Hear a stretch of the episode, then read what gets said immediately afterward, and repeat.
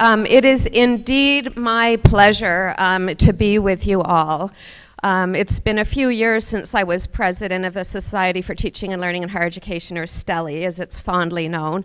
Um, and surprisingly, somewhat surprisingly, I suppose, as a dean, I actually don't often get to hang out with a lot of people who are passionate about teaching and learning, right? So that, that is the irony.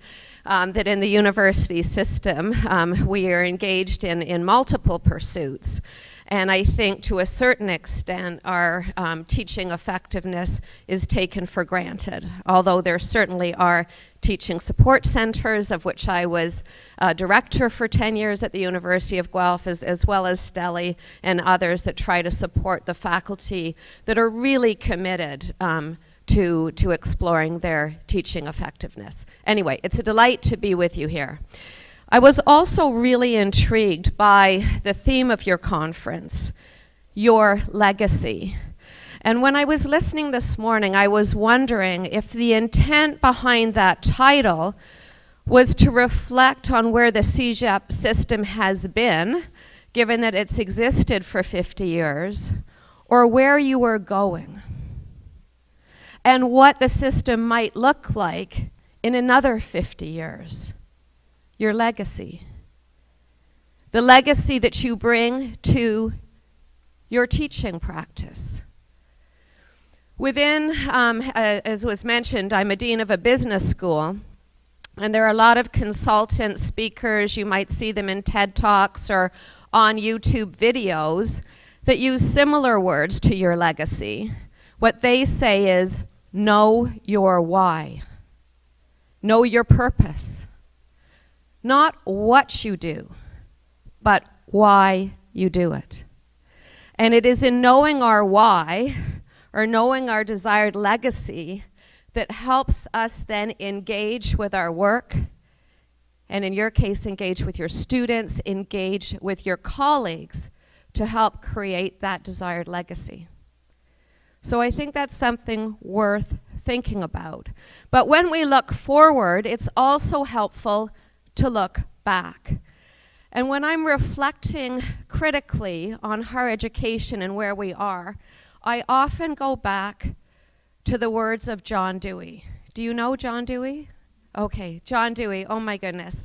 I'm just such a fan. I just think he was so, um, oh my God, goodness, he was just so thoughtful, so, so reflective, so inspirational in his words when he was talking about knowing your why, he said, Education is a social process.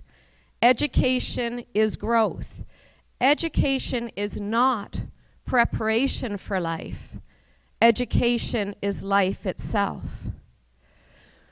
Dewey also said that education was absolutely essential to democratic society. And now I'm going to paraphrase quite liberally, but he suggested what is the sense of giving people the vote if they are not educated, if they do not know how to think critically, if they do not know how to engage in reasonable discourse with people who hold views other than their own. So I think we're at a critical time in the world and in society when Dewey's words are worth reflecting on once more. So, in being passionate about teaching and learning, in helping students develop skills, we are contributing to the evolution of democratic society, to wisdom, to wise social choices. So when I reflect then on my why, what do I bring to my work? What keeps me up at night? What gets me out of bed in the morning? I think hard about transformational learning, helping students transform themselves in terms of what they know, how they think, what they think about, and what they are capable of doing. To me, that's the essence.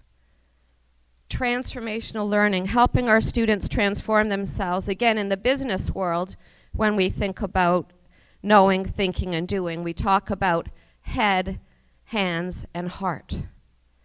Right? That is one definition of employee engagement when we're trying to create organizations in which people are motivated to bring the best of themselves every day. We talk about employee engagement, and as a business school dean, I've been fascinated in studying engagement and thinking about how those same principles, I believe, apply to our students.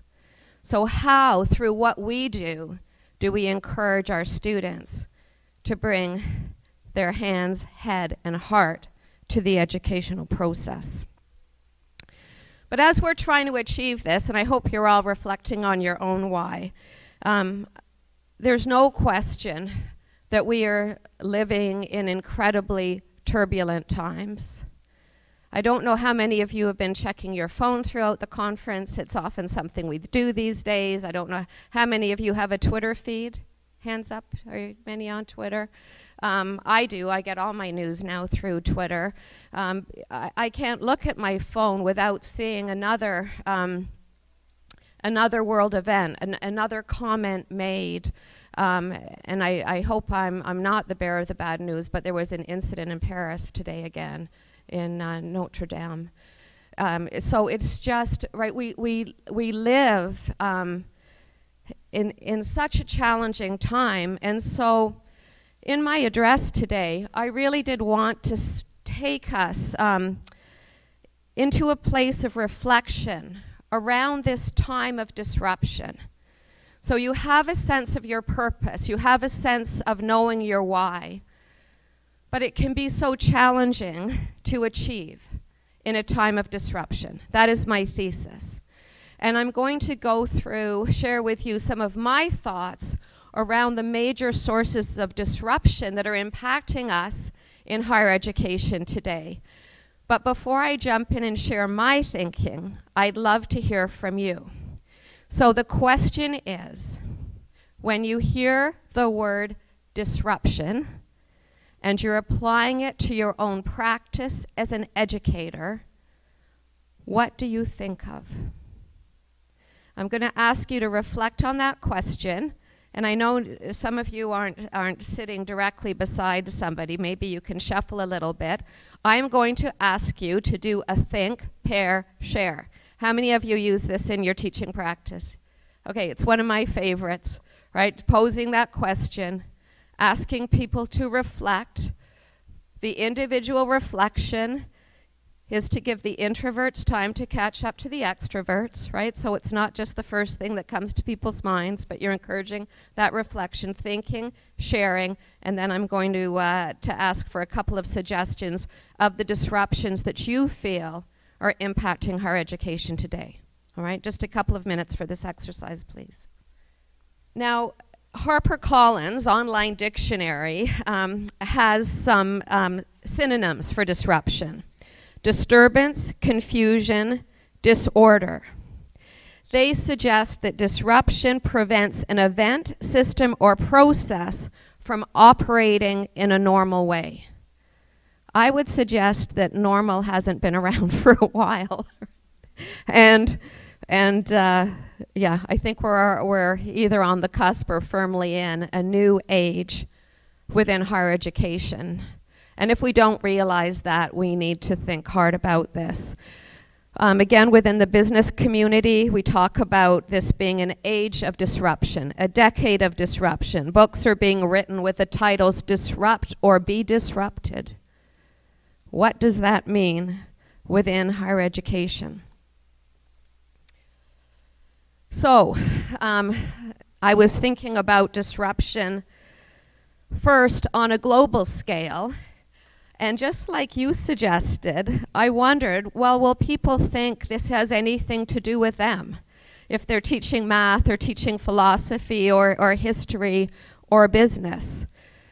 But I would suggest it does. It, it applies to all of us and, and in different ways, perhaps. But I do hope one of the things you might take away from this session today is reflect on how these global disruptions um, are impacting your teaching, or if they're not, perhaps they should be. So, we heard about a post truth world, alternative facts, I believe it is more important than ever that we reflect on Dewey's words and teach people how to be critical consumers of information, to think critically, to understand the power of sources. Where are we in the academy if science continues to be demonized? And if the public doesn't have the ability to discern truth from fiction? We also see a world that is um, being rocked through terrorism, through climate change, um, environmental um, chaos. Our oceans, they say, are dying. One estimate is that by 2050 there will be more plastic in our oceans than fish. Famine, right? And we can see the, you know these these words and and look at the refugees and look at the global conflicts and i think sometimes living in canada we forget how blessed we are right that our daily lives typically aren't impacted by these things and um, at the University of Guelph, we had the pleasure just last week of having Stephen Lewis come and address our Masters of Leadership course. And he was talking about the doomsday clock and an event that some might describe as Armageddon not being that far off, maybe 30 years, maybe 50 years, hard to say, but that life on this planet as we know it is fundamentally altered. But I was reflecting on those words and I thought, you know, sitting in Canada, we may think that that's far off, but for how many people in the world has that day already come? For the people who are living in refugee camps or worse and can't even provide for their families. So, how could it be that these topics don't find their way into our, uh, into our classrooms? Oxfam, I think this is, um, this is a couple of years old now. I think this is a 2015 reference. But they wrote a report, Growing Disruption, Climate Change, Food, and the Fight Against Hunger. And I'm sharing that just to suggest that all of these issues are related, right? The Arab Spring was catalyzed in part through hunger. Um, how long will it be before we have environmental refugees or those um, those seeking food, right, are, are, on, are, are on our doorstep. And, and in many ways, they're already here. Now, I know it's easy to get then discouraged or, or to feel that nothing can be done. At the same time, the World Bank is suggesting um, that we're on the cusp of um, less than 10% of the world's population living in extreme poverty. So we hear these conflicting statements, right? And, and it can be hard to know um, how we proceed.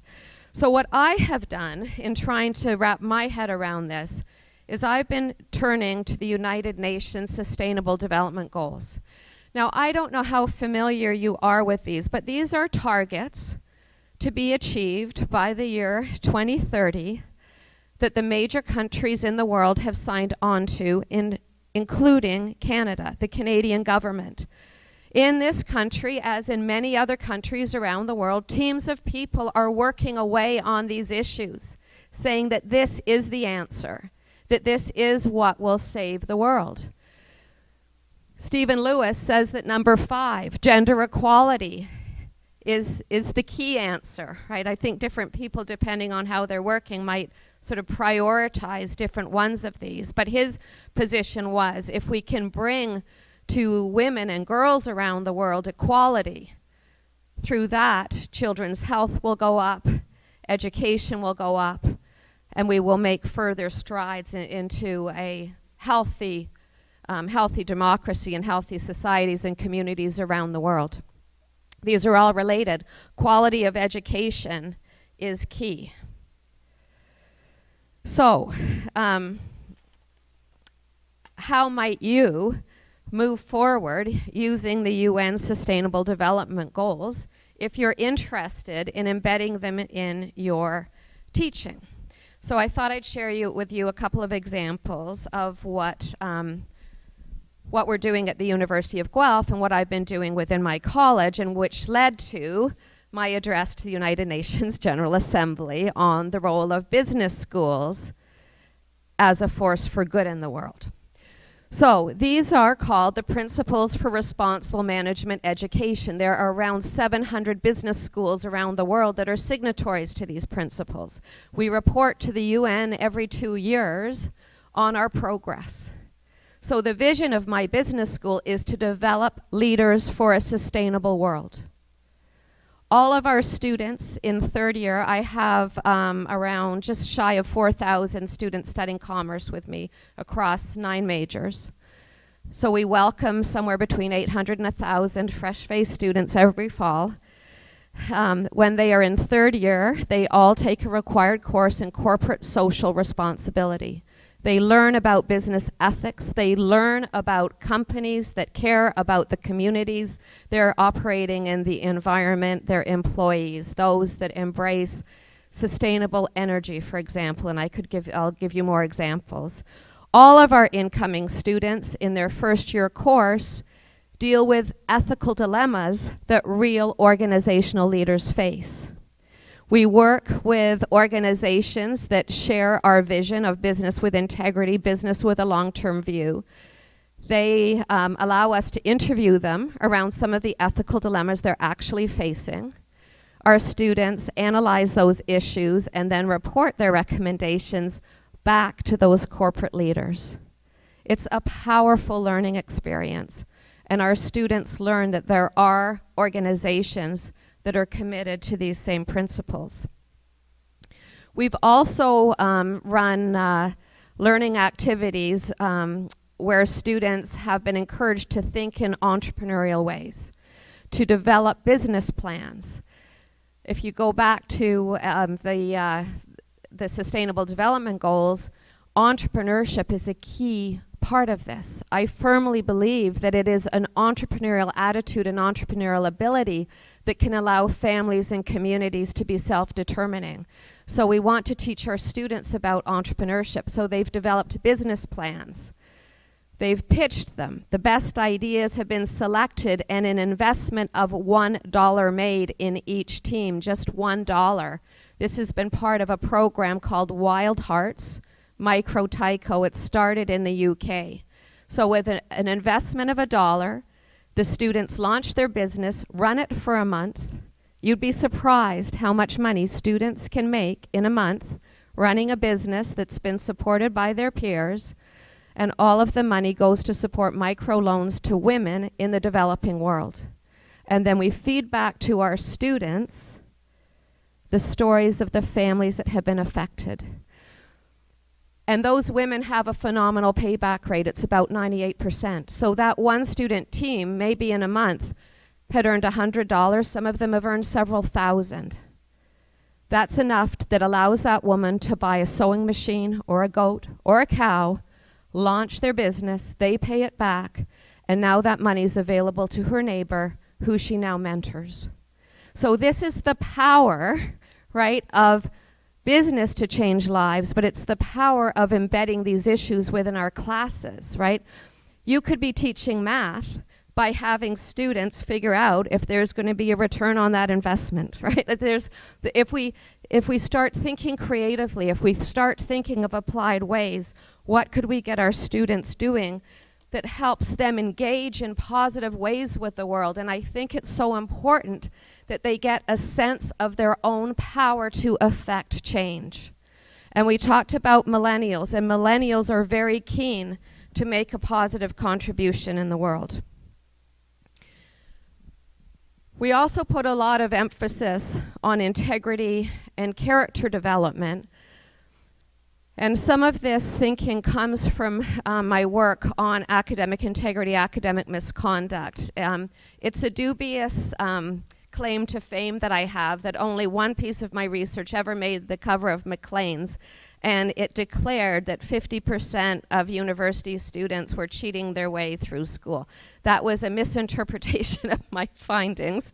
Um, but still, the surveys that I had run showed that a lot of students were engaging in qu highly questionable behaviors. Um, so that's another piece of work that I've done. But I've really reflected on why students engage in those behaviors and what is it we can do um, to help students develop character while they are with us. It used to be thought in university, I don't know if this is the same for CEGEP, but that by the time students arrived on our doorsteps, we should treat them as fully adult, assume that their moral development has been completed, and therefore we really didn't need to talk to them about morality or ethics or character. Neuroscience is now suggesting that the development of the brain carries on into the young 20s, and what are sometimes referred to as the big five personality factors are still being developed as well, particularly conscientiousness and agreeableness and other dimensions of personality that we know correlate with academic success career success and life success. So I want to suggest then that we can think about the formal curriculum, whether it's math, philosophy, science, or business, but then there, there's another curriculum, a shadow curriculum, if you will, where we are teaching students by what we ask them to do, by what we ask them to engage in, and how we assess their work, where they're developing their character, where they're developing their competency to apply that knowledge in useful ways and, and live successful lives. I'm sharing this example. Um, this quote from Gavin Armstrong is uh, one of um, the University of Guelph alumni that I'm just so very proud of. Gavin did a Bachelor of Commerce with us in marketing.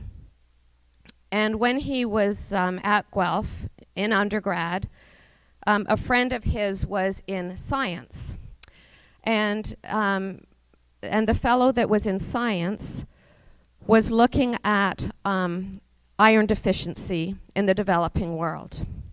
And he had found that if you put a chunk of metal in a cooking pot, the iron can leach out and that that could be a cost-effective way of dealing with anemia, which impacts millions of people around the world, particularly in the developing world, but also in the Western world. And anemia results in both cognitive and physical stunting. So we had a science student who came up with this discovery, and then we had a business student that commercialized it.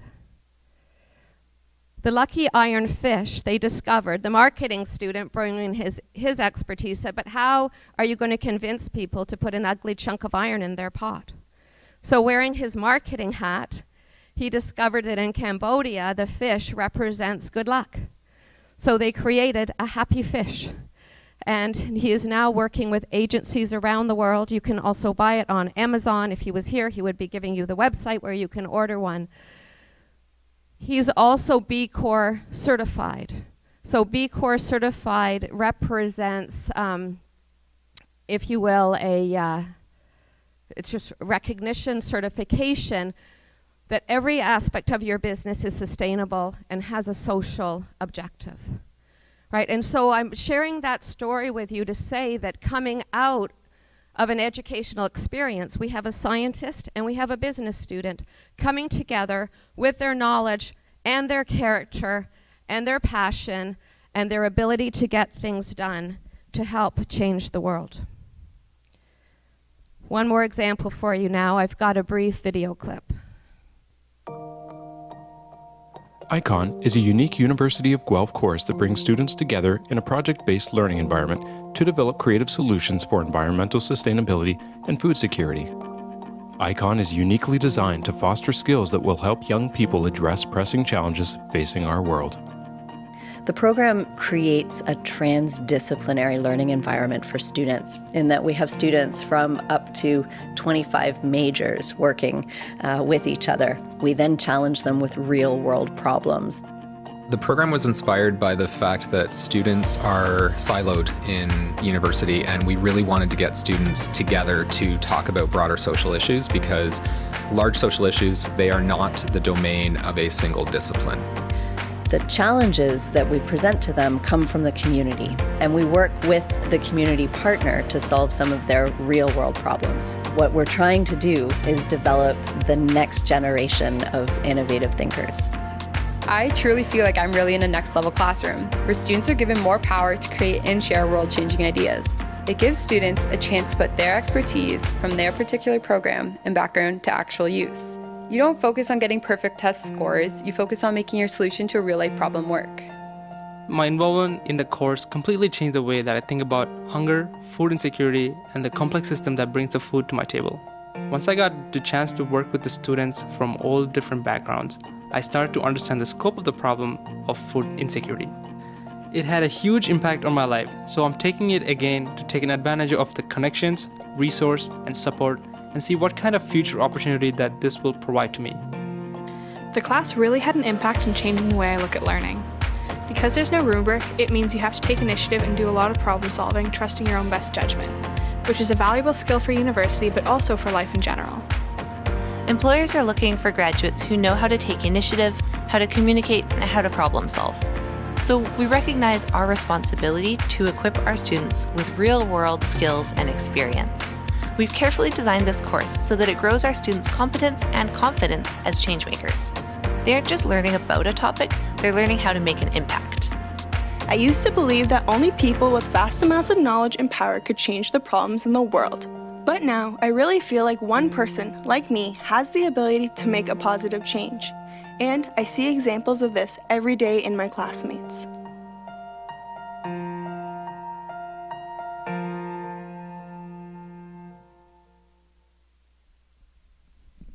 I love that video. Um, the room that it's in is a classroom. It's the largest flexible classroom on campus. It can accommodate up to about 140. And um, renovating the building that classroom um, is in was about a two year project of mine, both fundraising for it and designing it. Um, I just really believe that when we are trying to emphasize problem solving, right, around these wicked problems, bringing people together, transdisciplinary, group work. We need learning spaces that reinforce that message. I think rooms speak to us when we walk into them. They tell us what behavior is encouraged in this space. And I think far too many of our classrooms tell our students that their job is to sit and be quiet and take notes while they listen to us right, rather than actively engaging with one another. And the more diverse our student population is, I think the less assumptions we can make about our students' lived experience and their capabilities. And we have to break down that model, right, and create learning environments where we're really listening, building on their experiences, and, um, and inspiring them and motivating them by the opportunity to apply their disciplinary interests to, um, to these kinds of problems. Just on this last slide, um, I wanted to share with you, I was so um, delighted to recently read that Canada has been ranked um, as the second best country in the world. Um, by the US News Report and Wharton. It's a study that's done annually. And actually, we came first in terms of the quality of life that we enjoy here. Um, we were recognized as a sort of balance between a high tech and industrial society. And it was also suggested that one of the reasons for our ranking is our strong educational system. So, the OECD, the Organization for Economic and Cooperative Development, that um, tests students across the country, right, and ranks countries, has shown um, Canada to be, you know, between second and seventh, depending if it's overall or reading or, or science. Quebec, by the way, often leads the country in these scores. So here we are in a country that is recognized globally as having a very strong education system um, and extremely high quality of life, as I said in this study, coming in number one in the world and yet we face all these global disruptions. So, my bottom line suggestion from all of that is to say, what can we do in how we teach and what we teach um, to help develop these leaders that the world so badly needs? Okay, second major area of disruption, and again, you identified this. Um, there's lots of ways to describe it. Um, one would be the digital economy. Uh, there's a group of seven companies called the Seven Sisters. These are tech stocks, including Amazon, Apple, Google, Facebook. They are now worth $3.6 trillion. Their value has gone up 40% since last year. These companies are absolutely mammoth in terms of their impact on the world. They are changing how we connect, how we communicate, how we consume. Um, as I mentioned earlier, information is ubiquitous. Right, so what do we do within this space? Associated with this disruption is artificial intelligence. And I don't know how many of you have been following this, but there are different reports and different predictions saying anywhere from, you know, 40 to 50% of the jobs that we know today won't exist in X number of years. And again, depending on the report, that varies, but some saying in 10 years, 50% of the jobs that exist today may not exist in the future, in the next decade. Elon Musk says, describes um, artificial intelligence as summoning the demon. He describes it as an existential threat. There's a new um, artificial intelligence research um, center that's been uh, set up in Toronto around, it's called, interestingly to me, deep learning. So this is machine learning. This is when the machines can learn faster than we can.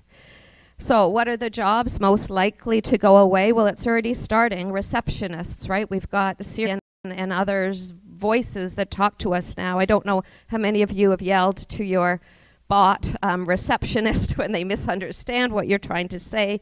And of course, um, we've heard about driverless cars, perhaps replacing taxi drivers. But even now we're hearing about lawyers and financial analysts and even um, journalists. There are bots increasingly writing news reports. So there's no question that we are in um, a remarkable time of disruption. And I'm not sure that we're thinking hard enough about it. Right? And what if if part of our responsibility, part of our reason for being, knowing our why, is to prepare students for rewarding careers, what careers? You know, will the careers that they pursue even exist in how many years? And so we talk about lifelong learning. Maybe we should start thinking about lifelong careers and what will be those core skills that will see students through multiple careers. Harvard Business Review just came out with a discussion paper on this, suggesting that teamwork, creativity, adaptability, interpersonal skills are those things that will help prepare our students for jobs that don't yet exist.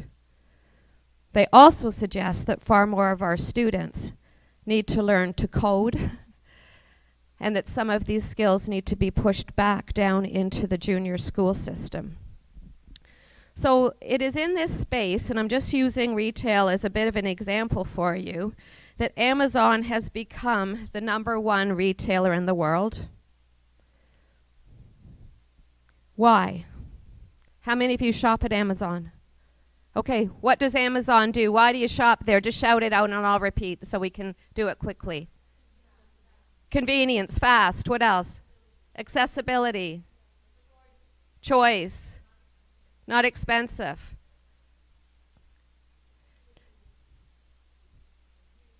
Sorry? Reviews? Okay, so you can hear what people. How many of you lie at bed and in bed and do your shopping like between 10 p.m. and midnight and your nice little package is there waiting for you, you know, 48 hours later? How convenient is that? Right? In Canada, in the winter at Christmas time, right? You don't have to fight your way through the snow or, or, or find your parking spot in the mall parking lot. There is a fundamental disruption happening in retail. I think you came up with all of those. Okay, so given that, why would you ever shop retail, bricks and mortar? Why would you go to a store? Does anyone still go to a store? Okay, why do you go to a store? Personalized? The experience? Want to try something on, see if it fits?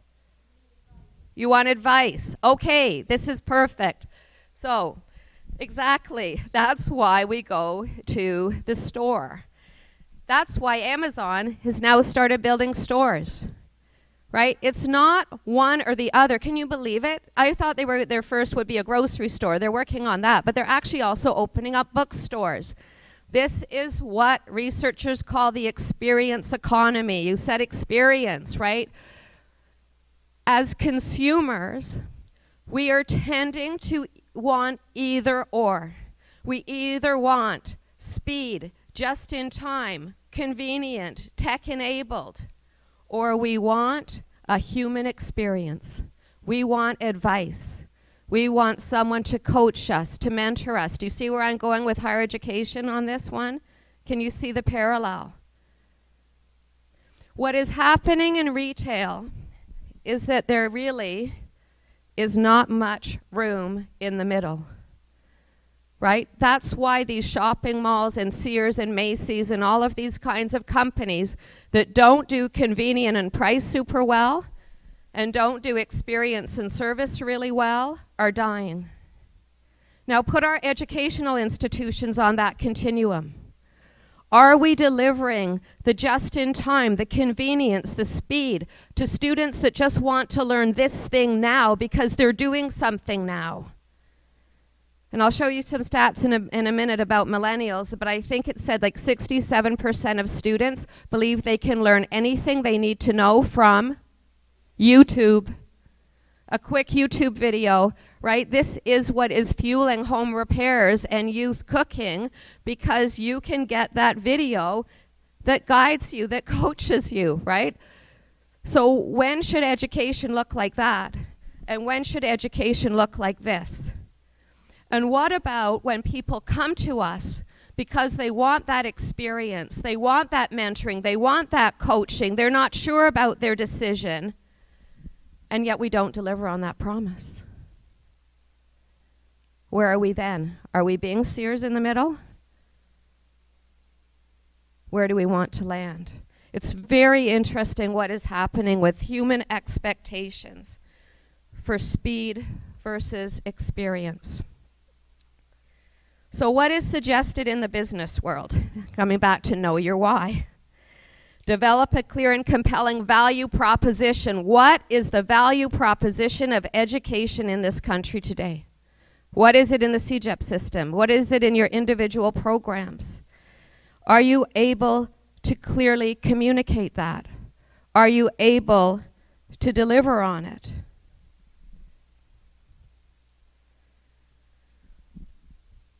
I sometimes look at the mission statements of other universities. Often they talk about the education of students, conferring of degrees, the pursuit of truth or knowledge through our research, service to society. You'd be hard pressed to find a university mission statement that doesn't speak to those things. Again, that is the what.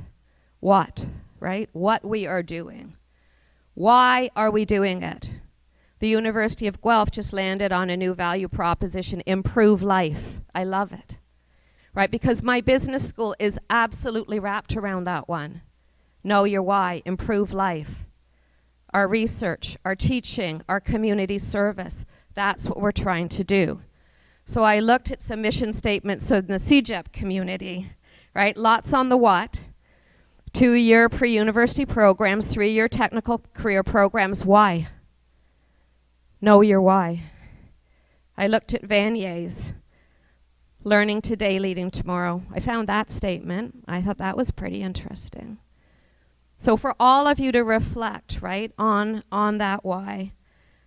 I also found an example of Vanier College students going to Europe to learn about moral responsibility and global citizenship. So I love that as well. And I'm sorry I don't have time to didn't have time to refer to all of your all of your schools, but I'm just using that as an example, something to think about.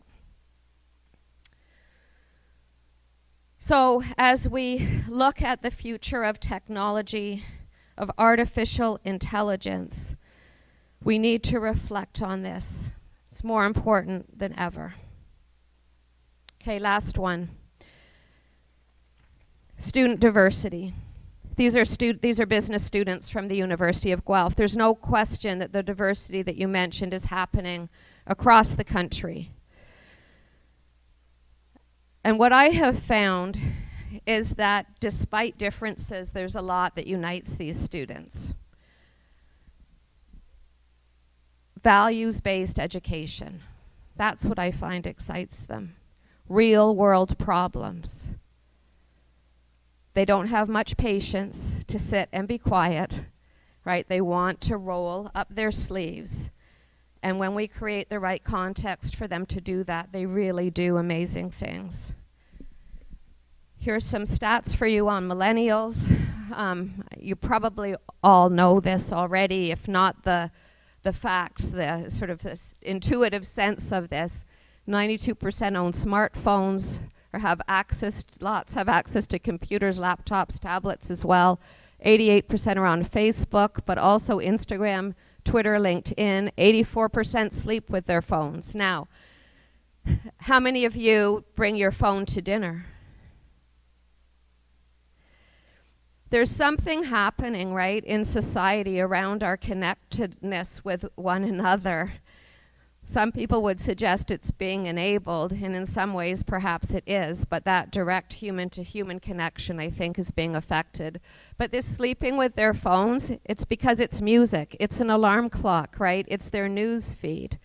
Um, 83% text more than talk. They're really not phones at all, are they? They're just mini computers, right, to, to access what they want.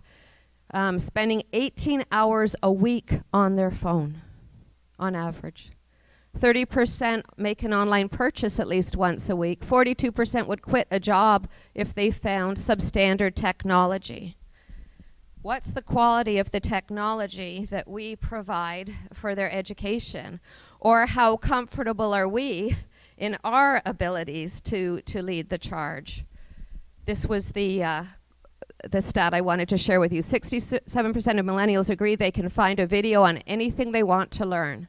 How to, that search phrase is growing by 70% a year.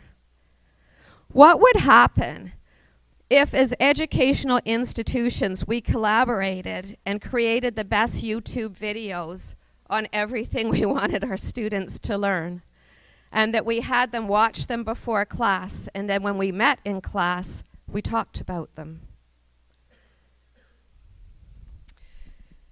in the introduction, it was mentioned I had the pleasure of co editing this book, taking stock research on teaching and learning in higher education. And when I was reviewing it in preparation for being with you here today, I was surprised by how simplistic, in some ways, the lessons of this book seem to be now, given, I guess, the disruption that has been occurring. I'm just going to share with you very briefly some of the key findings in it that there is a relationship between how faculty teach and how students approach their learning. We impact our students.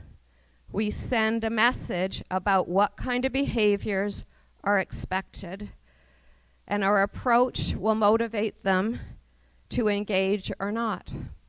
When faculty teach in traditional centered ways, students tend to adopt what are called surface learning strategies. They tune out. And this is what they look like if they show up at all. But when we create learning environments that promote engagement, again, engagement, head, hands, and heart, right? When we are working with our students, we shouldn't just be engaging with their heads, but their hands and their hearts. They learn and remember when they do, right? Then they will become curious Curiosity, a problem posed, engages the brain. There's a physiological response. It actually creates a hook, right? I asked you at the beginning to reflect on the disruptions you were aware of. I was trying to physiological affect your brains, right? To create a curiosity, a question, so that you might be interested to hear what I had to say. Would it be similar or different to what you thought? Right now, you had a position to make a comparison with what you'd thought versus what I thought. Right? So, how we do these things, how we ask questions, what we ask of our students affects them deeply. So, when our students follow what's called a surface learning approach. There is little retention of material, poor understanding, and I think perhaps most importantly, little understanding of themselves as a learner, right? They remain dependent on us, right, to write that test and get that grade and get that credential, and it's what I call drive by learning. They get into, through, and out of the system as efficiently as they can, collect that credential, and pass go to get that job. But have we transformed them, right? Again, for me, transformational learning personally is, is so key. So when we engage in deep learning, now we are fostering retention and understanding and sophistication as a learner and that opportunity for skill development whereby they can take that knowledge and apply it in meaningful ways. So how do we do that?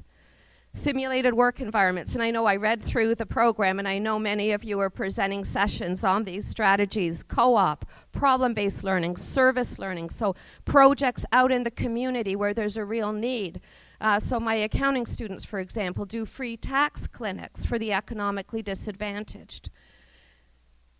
Having them work on social justice issues, um, competitions, blended learning, flipped classrooms, all of these strategies plus the redesign of our learning spaces so that when students walk in our doors, they understand we are hoping they will collaborate. So lots of disruptions, lots of clouds on the horizon, but I do firmly believe there's lots of sun as well. We just have to grab hold of it. The last disruption was also mentioned, our reality, the context within our institutions. And that's why when I talk about transformation, it's not just about transformational learning of our students, it's transforming us. We need to step up and be transformational leaders. Know our why, bring the best of ourselves to our teams, be advocates for change.